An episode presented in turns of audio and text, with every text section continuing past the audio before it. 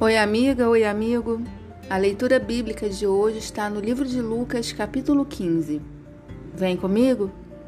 Tradução Nova Versão Internacional. Todos os publicanos e pecadores estavam se reunindo para ouvi-lo. Mas os fariseus e os mestres da lei o criticavam. Este homem recebe pecadores e come com eles. Então Jesus lhes contou esta parábola.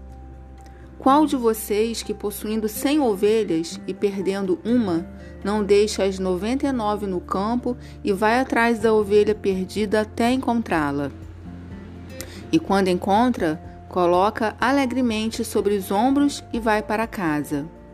Ao chegar, reúne seus amigos e vizinhos e diz: Alegrem-se comigo, pois encontrei minha ovelha perdida. Eu lhes digo que, da mesma forma, haverá mais alegria no céu por um pecador que se arrepende do que por noventa e nove justos que não precisam arrepender-se. Ou qual é a mulher que, possuindo dez dracmas e perdendo uma delas, não acende uma candeia, varre a casa e procura atentamente até encontrá-la? E quando a encontra, reúne suas amigas e vizinhas e diz: Alegrem-se comigo, pois encontrei minha moeda perdida. Eu lhes digo que, da mesma forma, há alegria na presença dos anjos de Deus por um pecador que se arrepende. Jesus continuou: Um homem tinha dois filhos. O mais novo disse a seu pai: Pai, quero a minha parte da herança. Assim, ele repartiu sua propriedade entre eles. Não muito tempo depois, o filho mais novo reuniu tudo que tinha e foi para uma região distante. E lá desperdiçou seus bens vivendo irresponsavelmente.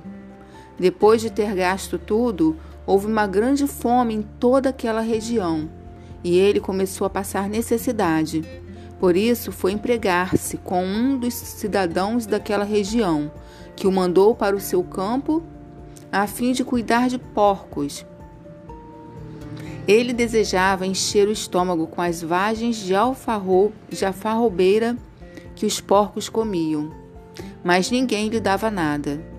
Caindo em si, ele disse: Quantos empregados de meu pai têm comida de sobra e eu aqui morrendo de fome?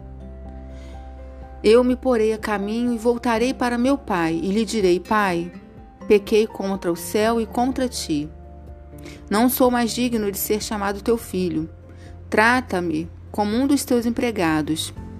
A seguir, levantou-se e foi para seu pai. Estando ainda longe, seu pai o viu e, e, cheio de compaixão, correu para seu filho, o abraçou e beijou.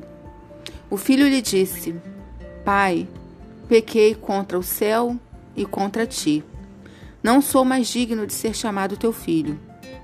Mas o pai disse a seus servos: Depressa, tragam a melhor roupa e vistam nele.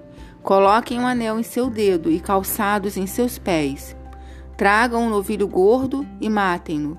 Vamos fazer uma festa e comemorar, pois este meu filho estava morto e voltou à vida, estava perdido e foi achado. E começaram a festejar. Enquanto isso, o filho mais velho estava no campo. Quando se aproximou da casa, ouviu a música e a dança. Então chamou um dos servos e perguntou-lhe o que estava acontecendo. Este lhe respondeu: Seu irmão voltou e seu pai matou o novilho gordo, porque o recebeu de volta são e salvo. O filho mais velho encheu-se de ira e não quis entrar. Então seu pai saiu e insistiu com ele. Mas ele respondeu ao seu pai: Olha, todos esses anos eu tenho trabalhado como um escravo a teu serviço e nunca desobedeci as tuas ordens. Mas tu nunca me deste nem um cabrito para eu festejar com os meus amigos. Mas quando volta para casa esse seu filho, que esbanjou os teus bens com as prostitutas, matas um novilho gordo para ele. Disse o pai: Meu filho, você está sempre comigo e tudo que tenho é seu.